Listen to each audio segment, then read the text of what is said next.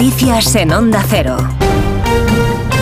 Buenas tardes. Julia Navalnaya, la viuda de Alexei Navalny, se ha despedido de su marido desde el exilio con un cariñoso mensaje en las redes sociales. Navalnaya no ha asistido al funeral ni al entierro del opositor, que pese a los avisos y a las advertencias del Kremlin, ha sido despedido en Moscú por miles de personas. Diana Rodríguez. Solemne despedida en el cementerio Borisov, al sureste de Moscú, que ha terminado con la canción My Way de Frank Sinatra, mientras se introducía en el féretro en la tierra. Este viernes miles de rusos han desafiado al miedo y han salido a las calles para corear el nombre de Navalny y pedir justicia, un funeral y un sepelio que han terminado sin detenciones, aunque con muchas identificaciones.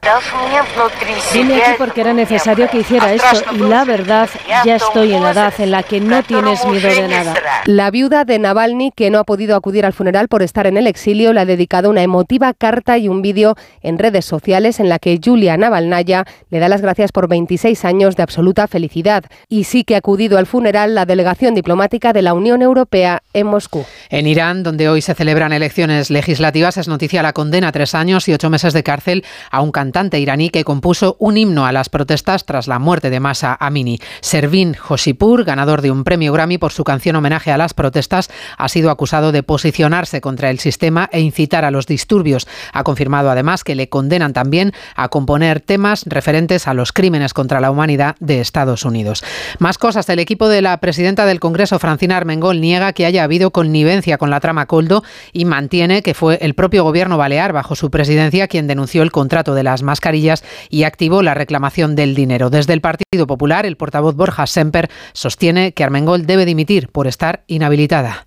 Es inaceptable que existan semejantes acusaciones y además sin respuesta y sin explicación por parte de la tercera autoridad del Estado creemos que está inhabilitada políticamente, claramente inhabilitada políticamente, para la función política que representa. Balance de siniestralidad en carretera. En el mes de febrero, la DGT ha contabilizado en nuestro país 74 siniestros mortales con 77 fallecidos.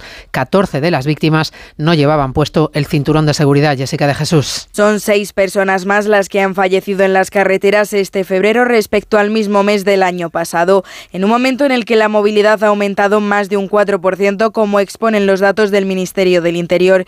Descienden los fallecidos por colisión frontal, mientras que aumentan por salida de vía y colisión trasera y múltiple. La mayoría de los siniestros son de turismos y motos y se reducen los peatones y ciclistas fallecidos.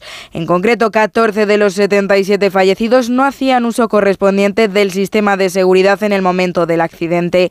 En lo que va de año han fallecido en carretera 169 personas. Y primera mascleta de las fallas de Valencia. Momentos antes de comenzar se ha guardado un minuto de silencio en memoria y en señal de respeto a las víctimas del incendio de Campanar. El gobierno valenciano va a reconocer el comportamiento ejemplar y arriesgado del conserje del bloque de viviendas que se incendió. Le concederá la distinción de la Generalitat. Redacción en la Comunidad de Valencia, Nuria Moreno será en el próximo pleno del Consejo la distinción a Julián García Antón. Lo han acordado el presidente de la Generalitat, Carlos Mazón, y la alcaldesa de Valencia, María José Catalá, al entender que su labor fue clave para salvar a muchos vecinos. Es una distinción que reconoce de modo colectivo o individual a quienes salven personas en grave riesgo y que hayan destacado por sus valores. El pleno del Gobierno valenciano reconocerá también de manera especial el trabajo de los profesionales que intervinieron en el incendio. Se ha habilitado además un teléfono para atender las llamadas relacionadas con las seguridad y el riesgo de incendio en edificios residenciales.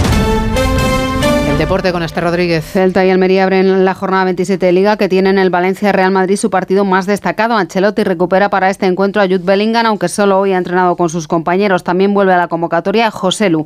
Pero el de Vinicius es el otro nombre propio de la previa de un partido marcado por los incidentes racistas de la pasada campaña. Ambos entrenadores, Ancelotti y Baraja, esperan que el fútbol y el espectáculo se impongan al ruido y la polémica. Lo planteamos como que esta situación nos ha tenido que servir para aprender, incluido también a, a Vinicius. Hay que tratar de darle normalidad y respeto. Vamos a jugar eh, también en una ciudad que en las últimas semanas ha sufrido una tragedia y por esto creo que es aún más importante llegar para jugar el mejor partido posible. Pienso que también el Valencia piensa lo mismo. Mañana se juegan otros tres partidos, Sevilla, Real Sociedad, Rayo Cádiz y Getafe Las Palmas. María Vicente sufre la rotura completa del tendón de Aquiles de la pierna izquierda y se despide de los Juegos de París. La atleta española se ha lesionado durante la prueba de salto de altura en los mundiales de pista cubierta de Glasgow. A las 5 se celebra la clasificación de la primera carrera del Mundial de Fórmula 1, el Gran Premio de Bahrein, y los españoles Carlos Sainz y Fernando Alonso han firmado los mejores tiempos en el entrenamiento previo con Verstappen en tercera posición. También en Bahrein, podium para Pepe Martí en su debut en la Fórmula 2. Terminamos así, volvemos con más noticias en una hora, a las 5, las 4 en Canarias.